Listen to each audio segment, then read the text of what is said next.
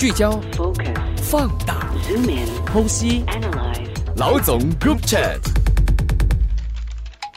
大家好，我是青少年受众工作群的总编辑陈能端，今天来呃客串这个老总 group chat。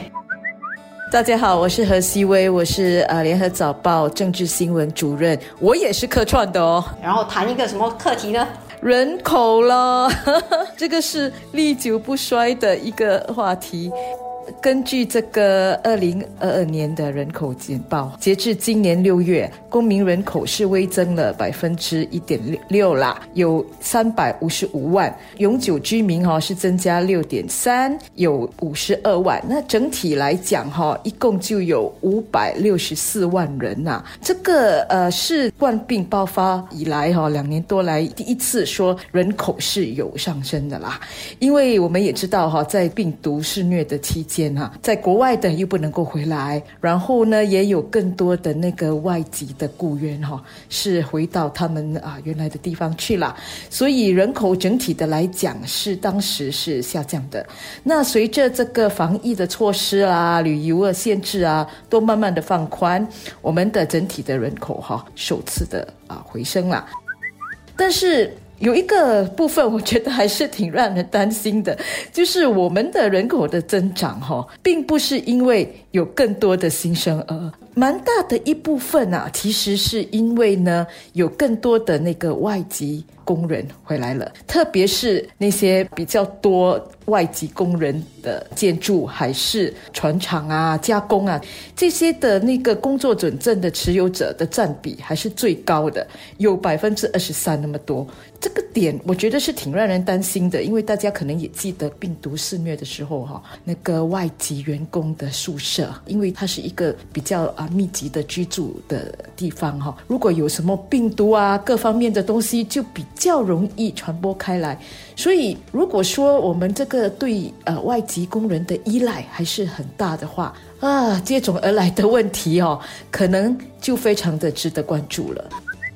但是我觉得可能在短期来说，依赖这个外籍劳工的问题不可能扭转的啦，对不对？但是我觉得通过这个疫情，我们也意识到说，其实外籍劳工的宿舍啊，各方面的那个设施的那个情况，确实是我们必须要去正视的。然后要改善，确保说如果他们来的话，我们也要确保说他们也有一个很安全的范围，生活的那个素质也是达到一定的那个标准了。不然，其实病毒所有的人都会被感染。我们在想到这个外籍劳工的那个设施的时候，也要更加的谨慎。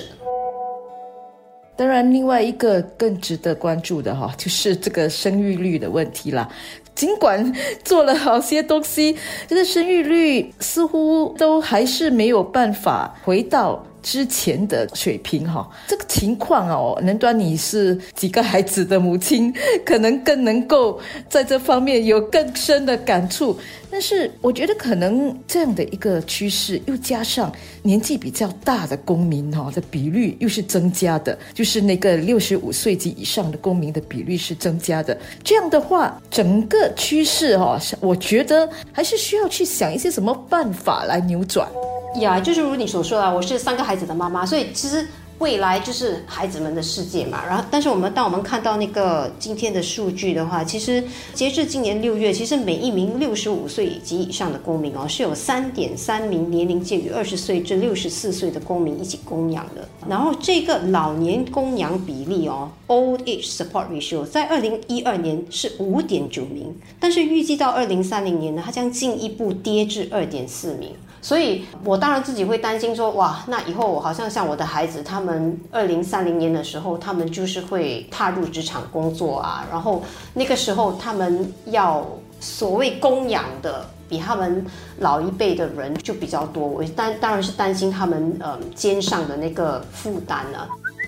然后另一方面，我觉得其实就像细微所说的，这些年来其实政府出台了好些计划，但是我觉得这些似乎都还没有达到很好的那个成效啦。我觉得可能真的要深入的在思考，到底我们为什么我们的年轻一代他们在想到生育的时候是相当的。犹豫或者是却步的，然后到了可能他们想要生养的时候，那个时候又会遇到问题，或者是比较困难、比较有挑战，那些我觉得都要多方面的去想，要怎么更好的帮他们。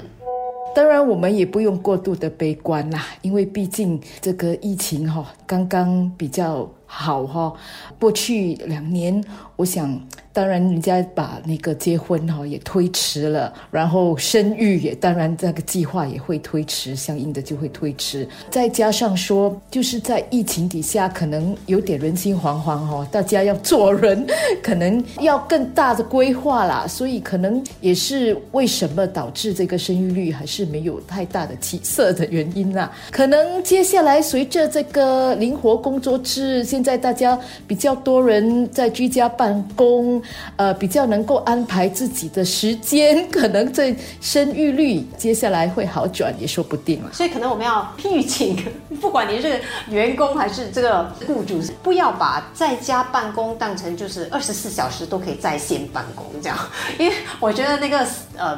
工作跟私人的空间还是要有一段距离的啦。然后这样子的话，我觉得大家都会觉得比较好平衡。然后呃，我们在时间的分配上，呃，都可以比较好的呃控制跟监管的话，那可能我们的年轻一代他们就会觉得说，哎，其实生养生育啊、我也可以做到。